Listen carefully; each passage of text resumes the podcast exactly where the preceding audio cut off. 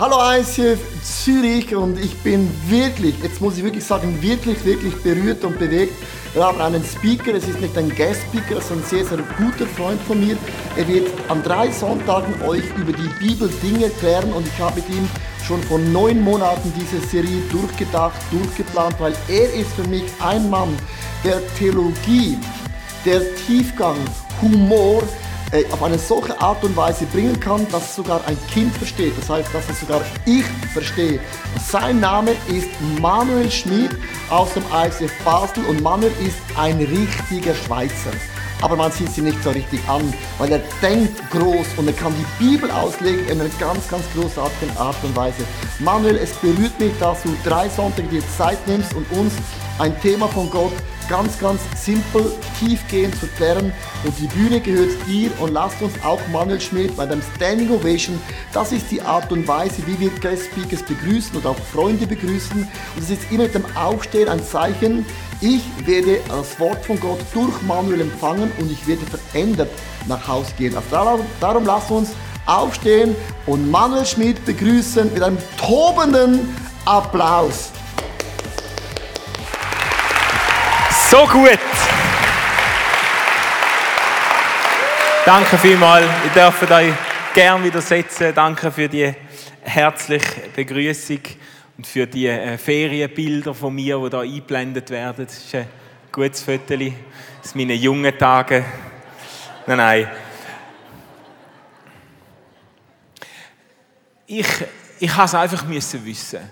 Ich musste wissen, was vorgeht im Kopf von unserem kleinen Bub, von unserem Sohn. Er ist damals zwei Jahre alt und er hat dort schon eine unglaubliche Leidenschaft entwickelt für Bilderbücher. Ich bin ja ein äh, Bücherliebhaber, vielleicht ist das in seine Gene übergegangen. Auf jeden Fall hat er Abend, wenn wir ihn ins Bett gebracht haben, und für ihn bettet haben. Er hat immer darauf bestanden, dass wir das Licht noch anlösen, damit er noch ein bisschen Büchli anschauen kann. Und das haben wir ihm dann gewährt und ich bin davon ausgegangen, dass er jeweils beim Lesen von diesen Büchli halt irgendwann vom Schlaf übermannt wird und einschläft.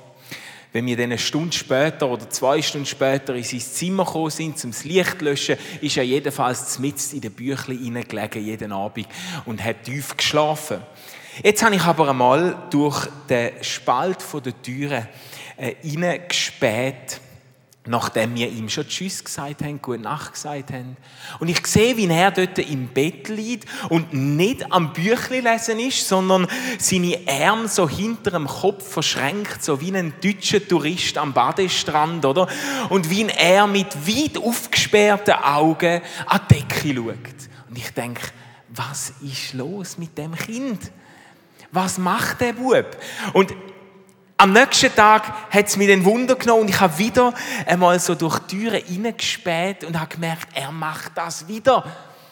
Am nächsten Tag wieder, am übernächsten Tag, ich habe gemerkt, das gehört zu seinem Einschlafritual, dass er Büchli anschaut und nachher einfach die längste Zeit an die Decke starrt. Ich habe gedacht, stimmt etwas echt nicht mit dem Bub? Mich hat es auf jeden Fall extrem Wunder genommen. Was denkt das Kind? Darum bin ich irgendwann in sein Zimmer rein. Ich habe es nicht mehr ausgehalten. Ich bin reingegangen und habe gesagt, Luan, Sohn, was denkst du, wenn du so an Decke starrst?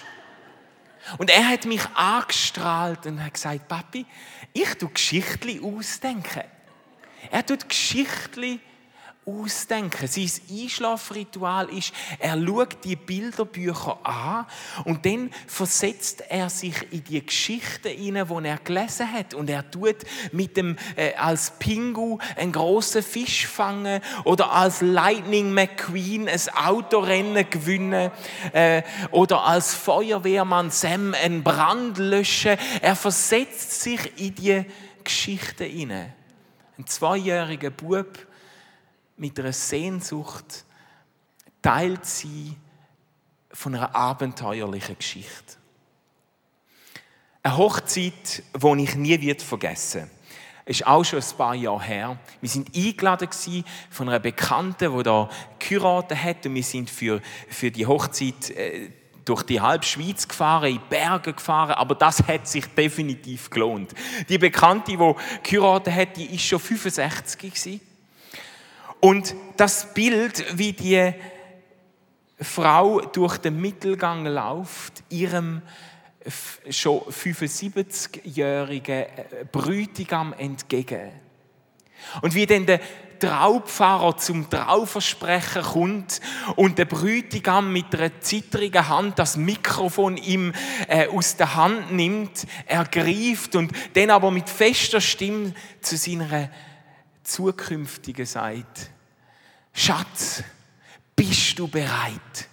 Bist du bereit, mit mir zu neuen Ufer aufzubrechen? Bist du bereit, mit mir Ross stellen?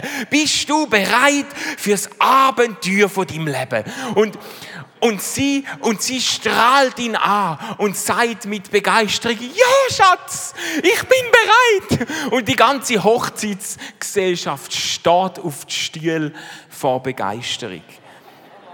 Von der von der Milchzähne bis zu der Prothese,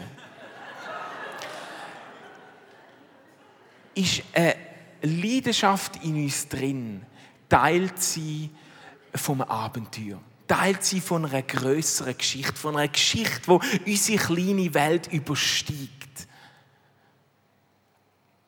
Sicher, wir haben da wir haben als Menschen auch eine langweilige Seite, eine unaufgeregte, bequeme Seite. Oder? Wir wollen auch mal auf dem Sofa hängen oder so die äh, neue Generation, die sagen, wir sind am Chillen. Oder? Wir wollen easy dabei sein. Wir, äh, wir, sind am Hängen. Was hast du am Wochenende gemacht? Ja, so ein bisschen, so ein bisschen gehängt. Oder? Aber interessant ist, wenn du dann fragst, ja, was hast du denn genau gemacht beim Hängen? Was machen wir denn, wenn wir, äh, wenn wir äh, Sofa, äh, Couch surfen? Was machen wir denn? Ja, die Antwort ist oft, wir haben, äh, bei den Jungen, wir haben gamet, wir haben, äh, wir haben World of Warcraft gespielt oder so etwas. Oder wir haben eine, eine Fernsehserie geschaut, wir haben irgendwie, äh, ähm, ich weiß nicht, was ihr gerne schaut, gell? Breaking Bad oder, oder ähm, Game of Thrones oder Daredevil oder die ganzen Marvel, äh, Marvel-Serien und so. Oder ein Film, auf jeden Fall oft, sogar wenn wir uns erholen und entspannen versetzen wir uns ins Abenteuer von jemand anderem. Wir, wir holen eine Geschichte aus der Konserve und die ganze Unterhaltungsindustrie macht Milliarden Umsätze und ist Tag und Nacht beschäftigt, um sich neue Geschichten auszudenken für uns, wo wir uns drin versetzen können. Irgendetwas in uns drin möchte Teil von einem Abenteuer sein. Möchte Teil sein von einer grossen Geschichte. Irgendwie sind wir verkabelt fürs Abenteuer. Und ich möchte die Predigtserie starten zu dem Thema, zu dem äh, äh, ähm, Thema Abenteuer. Und ich möchte wie eine Art Bogen spannen in den nächsten drei Wochen oder so ein Bild zeichnen. Ein Bild von unserem Leben, von deinem und meinem Leben als Teil von einer größeren Geschichte, als Teil von einem atemberaubenden Abenteuer. Und ich möchte heute am Morgen ganz grundsätzlich ansetzen. Nämlich bei Gott. Und die Frage stellen, könnte es sein, dass Gott selber uns fürs Abenteuer verkabelt hat? Könnte es sein, dass Gott die Sehnsucht nach Abenteuer, nach einer größeren Geschichte in unser Herz geleitet hat und dass er der ist, wo die Sehnsucht will stillen. Wenn wir die Bibel aufschlagen, im ersten Kapitel begegnet uns der faszinierende Bericht von der Erschaffung von Himmel und Erde. Und dann lesen wir die berühmten Sätze, wo Gott zu sich selber sagt, lass uns den Mensch schaffen. Lass uns den Mensch machen in unserem Bild, uns ähnlich. 1. Mose 1.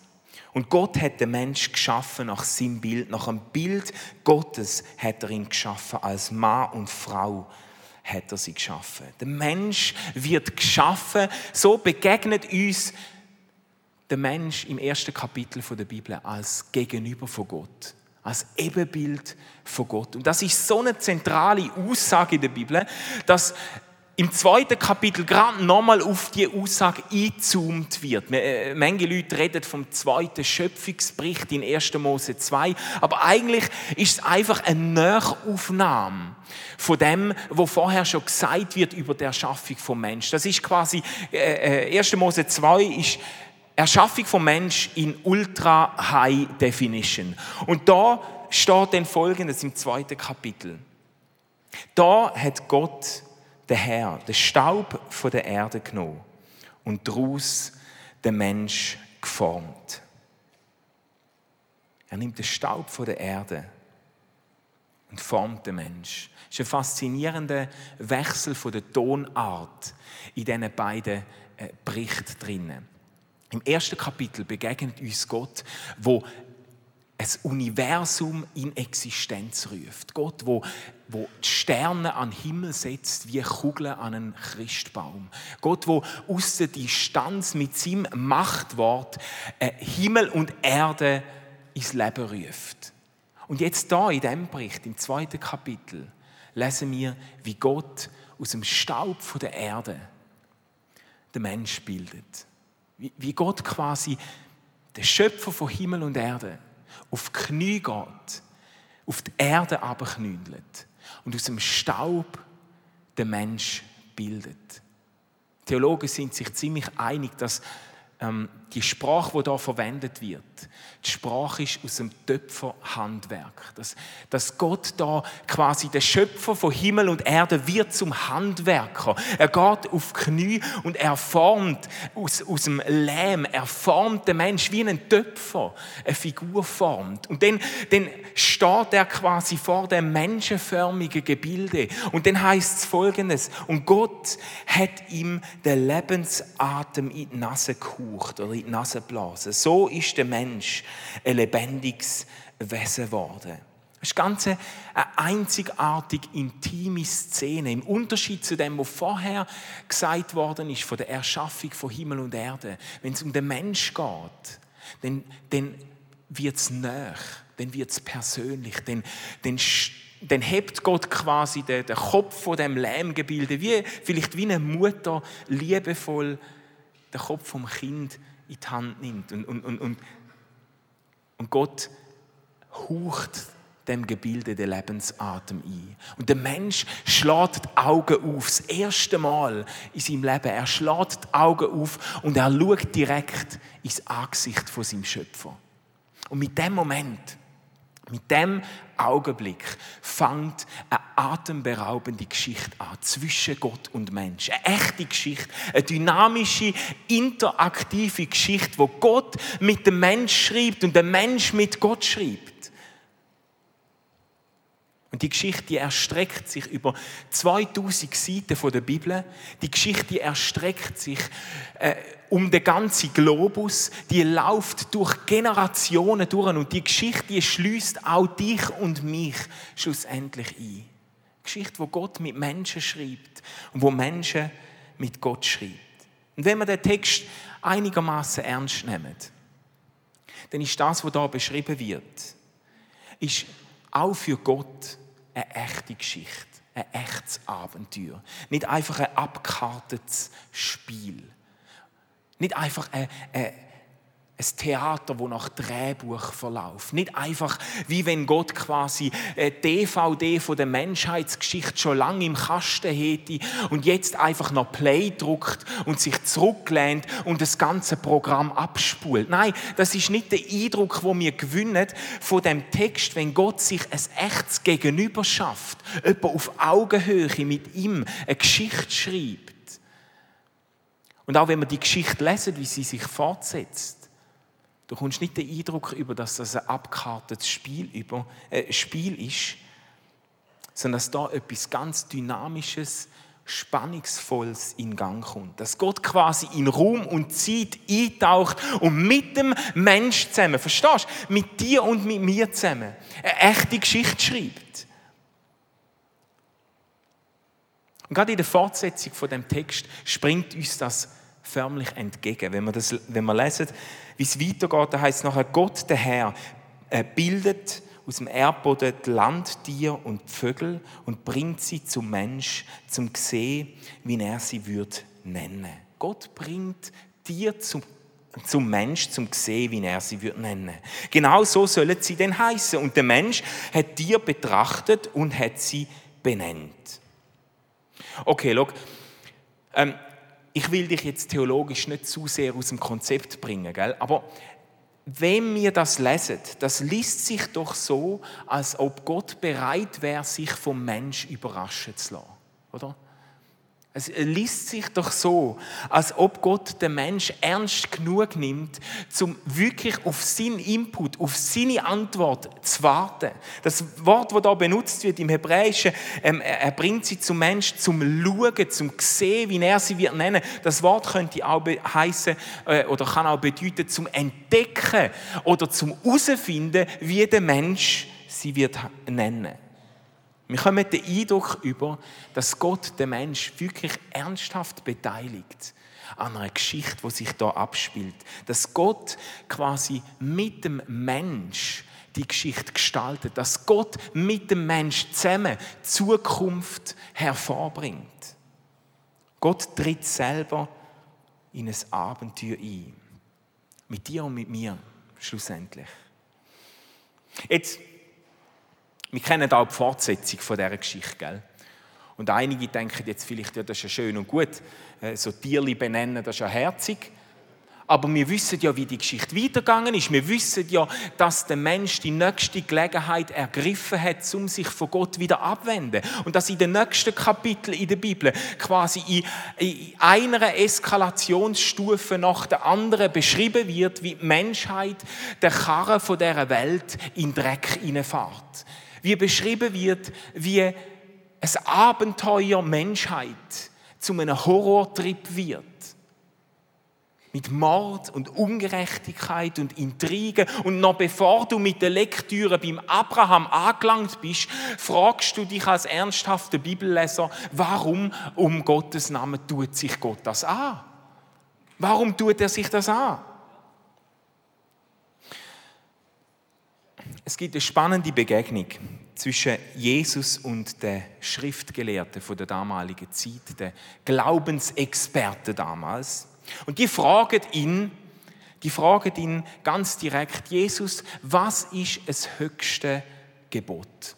Was ist mit anderen Worten so der Mittelpunkt von Gottes Wille für uns Menschen. Das höchste Gebot in der Torah, im Jüdisch, in der jüdischen Bibel, im Alten Testament, Zusammenfassung quasi, das Kondensat von dem, wo Gott sich mit dem Mensch denkt hat. Jesus, kannst du das auf den Punkt bringen? Und Jesus braucht keine Sekunde zum Nachdenken, sondern antwortet wie aus der Pistole geschossen. Lieb Gott, lieb Gott, der Herr von ganzem Herzen, mit ganzer Hingabe und mit dem ganzen Verstand. Das ist das größte und das wichtigste Gebot. Zweites ist ebenso wichtig: Lieb deine Mitmenschen wie dich selber. Mit diesen beiden Geboten ist alles gesagt, was Gesetz und Propheten fordern.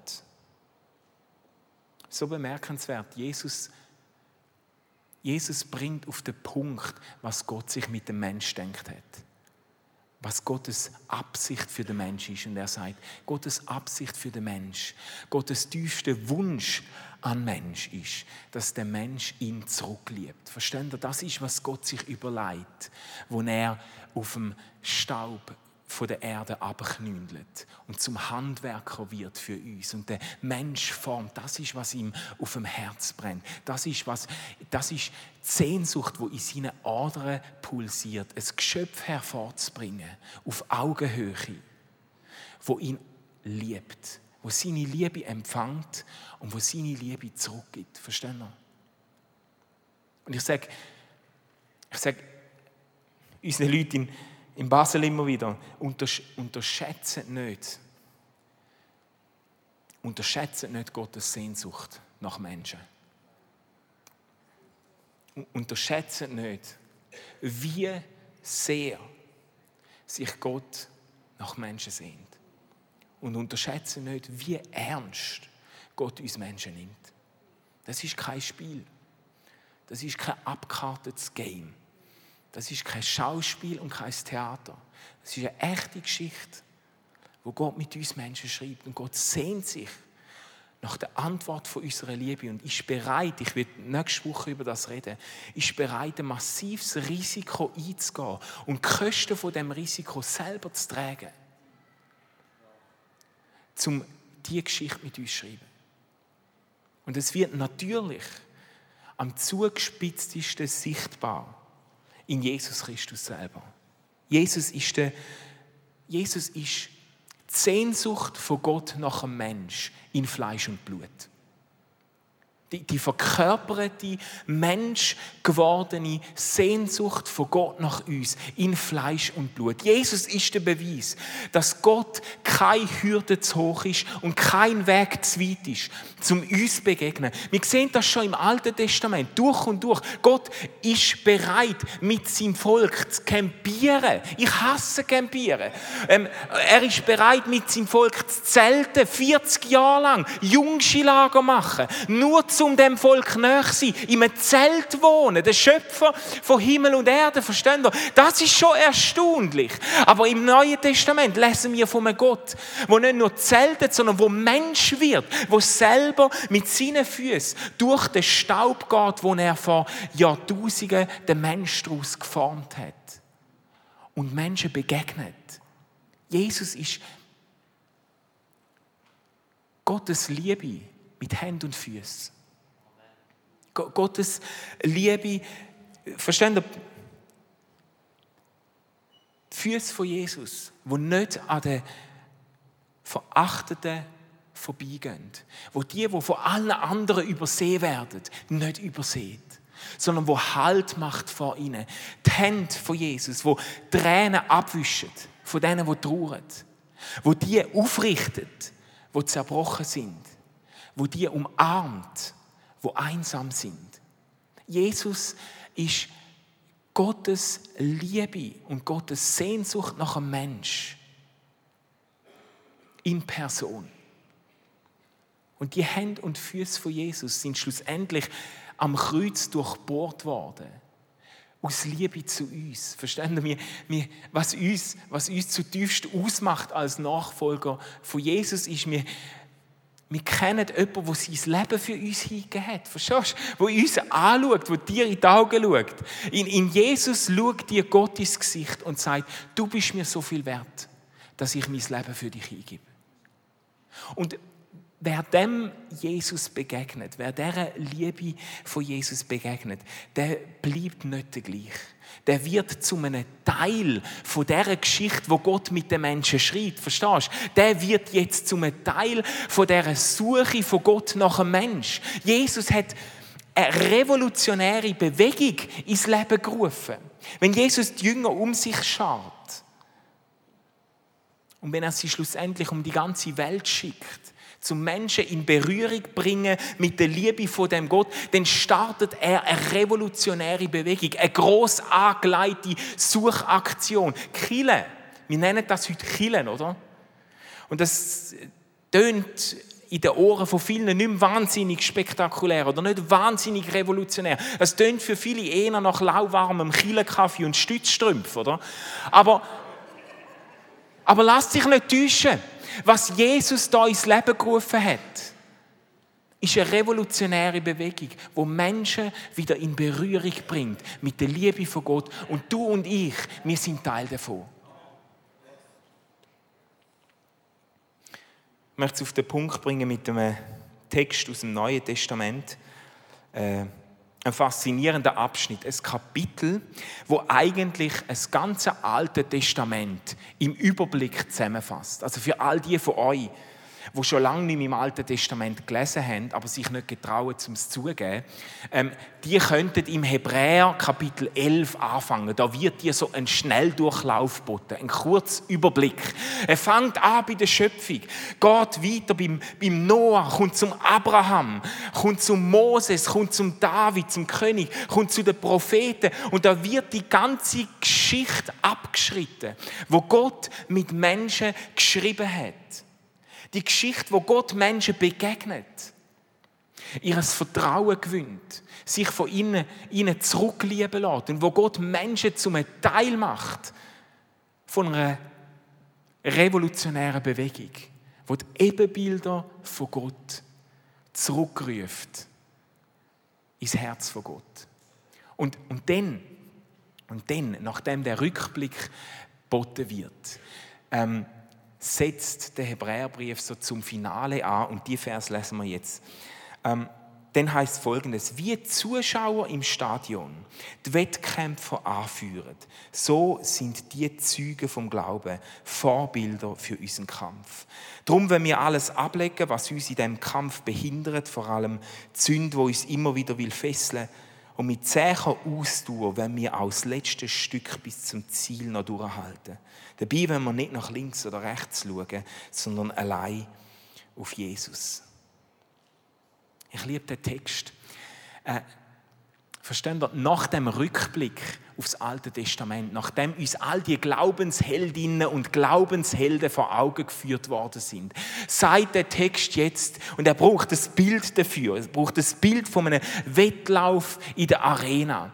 Äh, das hat schon damals gegeben, so Stadien, oder? Nicht nur für die Europameisterschaft, sondern schon damals hat Sport stattgefunden in riesigen Stadien. Tausende sind dort reingeströmt und haben probiert, sich einen Platz zu sichern im Publikum, in den Zuschauern Tribüne, zum einen freien Blick haben auf die Sportler. Und das Bild braucht der Hebräerbrief jetzt.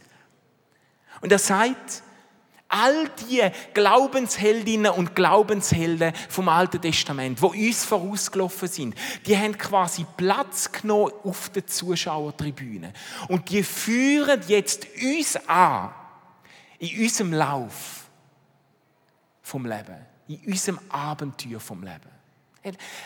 Lass dir das mal auf der Zunge zergehen. Überleg, stell dir das mal plastisch vor. Der Abraham, der Mose, all die großen Frauen und Männer vom Alten Testament, die sitzen dort auf der VIP-Tribüne und rufen dir zu, lauf, lauf, lauf, jetzt bist du dran. Und der David, der König David, verliert Beherrschung und klettert auf den Skiwerferturm auf und entzündet den Rauchbetarden und sagt, laufet, laufet, schalalala. Und die, die Propheten holen ihre Vuvuzela führen und, und tröten und bilden einen gewaltigen Vuvuzela-Chor, um dich anführen auf dem Lauf, wo du mit Jesus laufst. Verstehst du? Hast du das Bild? Hast du das Bild? Und schau, jetzt sage ich dir, Jetzt sage ich dir genau, in welchem Moment, dass ein Leben mit Jesus, ein Leben als Christ, langweilig wird. Und in welchem Moment, dass Kille zu einem langweiligen, frommen Verein wird, wo keinen Unterschied mehr macht. Das ist genau der Moment, wo die Rollen vertauscht werden. Es ist genau der Moment, wo wir in der Zuschauertribüne Platz äh, nehmen, wo wir uns in den VIP-Stühlen ein polstertes äh, äh, äh Füdli gönnen und wo wir irgendwie zuschauen und verstehst du, denn, wenn wir Platz nehmen als Zuschauer, dann sollten andere rennen. Oder wir erinnern uns an die, die vor uns gerannt sind. Und der Sonntag, der Gottesdienst, kann zu einer Unterhaltung werden von Leuten im Publikum. Zu einer Unterhaltung von Leuten, die sich erinnern, ja, ist das nicht großartig, was die früher alles erlebt haben? Ja, das ist ja bäumig. Bäumig, du, also der David, wie der, der Goliath, du, und der Abraham, wie der da ganz alleine ausgezogen und der Mose, du, und wir klatschen und wir sind begeistert und wir stehen auf die Stühle vor Freude. Und die schauen uns an und sagen, wir sind schon 3000 Jahre tot, was klatschst du? Die sitzen im Publikum und sagen, jetzt sind wir dran. Verstehen ihr? Das ist wie ein Staffellauf. Das ist wie ein Staffellauf mit so einem Laufholz, wo durch Generationen durch weitergegeben wird. Und das, das Holz, mit dem ist der Abraham schon gerannt. Mit dem ist der Mose schon gerannt. Mit dem ist der David schon gerannt. Und es geht weiter und weiter von Generation zu Generation. Und jetzt ist das Holz in deiner Hand. Und jetzt ist nicht so Zeit zum Klatschen. Und jetzt ist nicht Zeit, um sich äh, VIP-Tribünenplatz aussuchen. Und jetzt ist nicht Zeit, zum begeistert zu sein über Geschichten, wo Gott mit anderen schreibt. Jetzt ist Zeit, zum begeistert zu sein über Geschichten, wo Gott mit dir will schreiben. Verstehst du?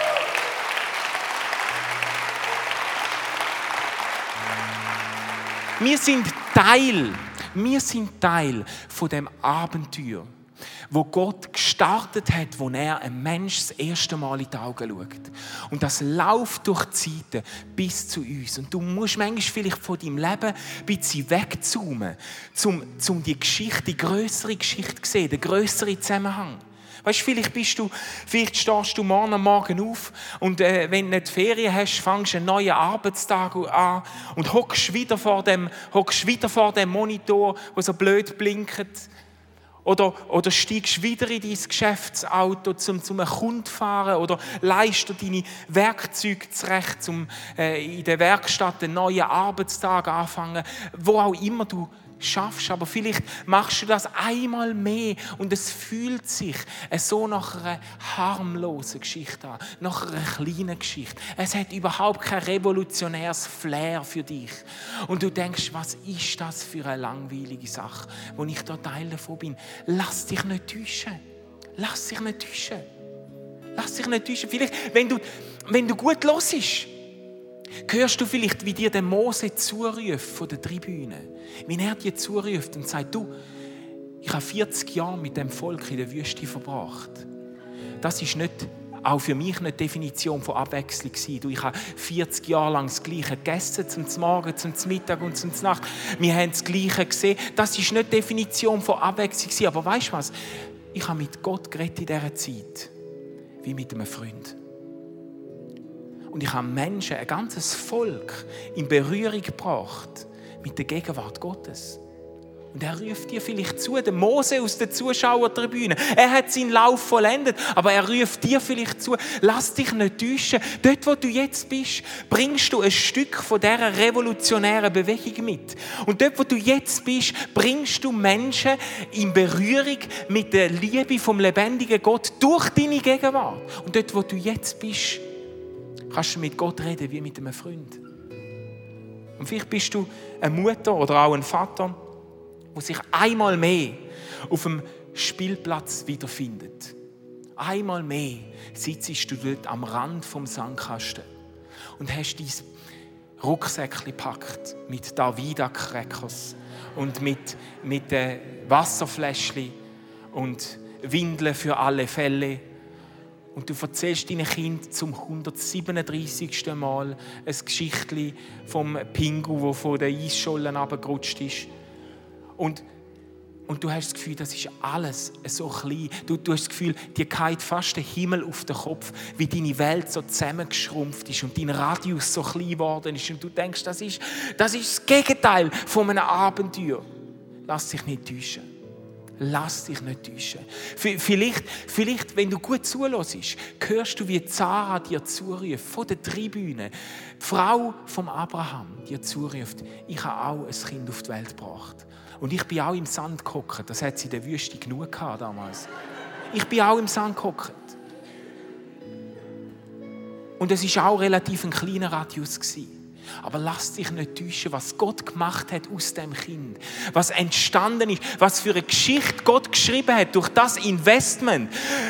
Sie ruft dir vielleicht zu, die Frucht, wo, wo das wird hervorbringen, wo du jetzt investierst in die Kind. Das ist Teil von einer größeren Geschichte. Das ist Teil von einer Bewegung, wo Gott lanciert hat, zum Menschen in Berührung bringen mit der Liebe von Jesus. Lass dich nicht täuschen. Und vielleicht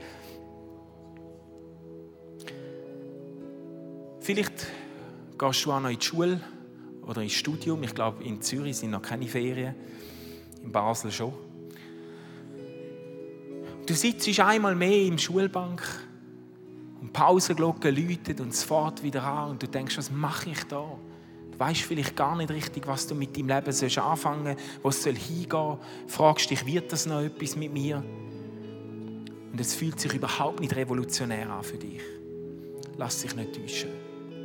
Vielleicht, wenn du gut hörst, hörst du, wie dir der König David zuruft und sagt, hey, Ich habe in meinen Jugendjahren, in meiner Teenagerzeit Entscheidungen getroffen für den lebendigen Gott. Ich habe in meiner, in meiner Jugendzeit Weichen gestellt und Gott hat mit mir eine Geschichte angefangen zu schreiben. Und wenn ich jetzt zurückdenke und zurückschaue, dann kann ich nicht fassen, was Gott alles daraus gemacht hat. Lass dich nicht täuschen, wo auch immer du bist und deinen Alltag verbringst. Probier wegzuzoomen und die größere Geschichte zu sehen, wo Gott mit unserem Leben schreibt.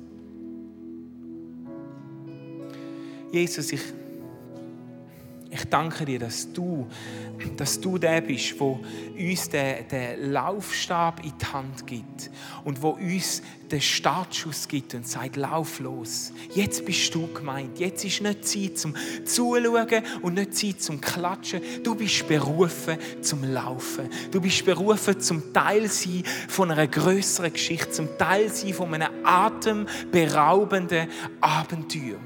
Und lass dich nicht täuschen im Blick auf deinen Alltag. Was Gott aus dem kann machen kann, wird dir vielleicht später einmal noch den, den Atem rauben. Jesus, ich bitte dich, dass du uns den Blick gibst auf unser Leben. Heute Morgen. Und dass wenn du uns morgen wächst zum neuen Tag, dass wir, dass wir ein Bild vor Augen haben können von einer größeren Geschichte und unser Leben dort drin einzeichnen In Jesu Namen. Amen.